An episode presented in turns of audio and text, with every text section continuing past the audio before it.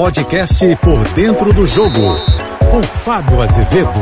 Olá, amigos da JBFM. Não é de hoje que ser treinador é uma tarefa muito difícil. Claro, todos nós opinamos, torcedores, é, imprensa, todo mundo entende um pouco de futebol. E não é fácil tomar a decisão. Alguns tentam pensar com a cabeça de um treinador, mas olha, eu já não me arrisco a fazer isso há alguns anos. Até porque cabeça de treinador é algo difícil de entender. Se não vejamos, bom, Abel Braga estava desenvolvendo um grande trabalho no Fluminense, foi finalista do campeonato estadual, venceu, bateu o Flamengo, que era o favorito, mesmo no comando do Mister Paulo Souza, o técnico português que deixou a Polônia, que vai para a Copa do Mundo, e veio dirigir o Flamengo, deixou Lewandowski para trás, mas veio apostar num sonho para escrever de novo outra página portuguesa no Flamengo. Perdeu, começou a ser questionado. Ah, Abel Braga, logo na sequência, passou a ser questionado de novo, porque já tinha perdido a vaga para a Libertadores, a fase de grupos. E aí, o que fazer? A conquista amenizou. Paulo Souza, pressionado. Luiz Castro chegava ao Botafogo e em poucos jogos já conquistou a confiança do torcedor e do elenco. Porém, no primeiro encontro com um grande torcedor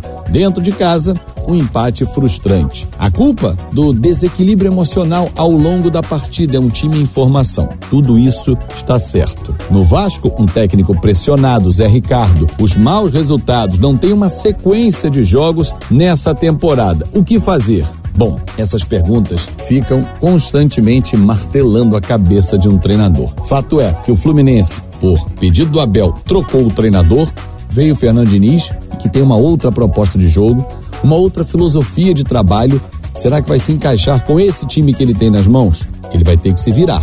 Paulo Souza, mesmo questionado e no meio da tabela do Campeonato Brasileiro, faz boa Libertadores. Então qual é o foco? É Libertadores ou é o Campeonato Brasileiro? A época do Jorge Jesus não tinha prioridade. Luiz Castro está chegando num Botafogo em formação que vai ainda ganhar reforços no meio do ano quando a segunda janela de transferência será aberta. E o Vasco, esse tem que torcer muito para 777 Partners assumir logo, porque do jeito que tá, periga ficar mais um ano na Série B. Tudo bem que no meio do ano reforços também vão chegar, mas até lá, um turno inteiro de Campeonato Brasileiro da Série B já vai ter acabado.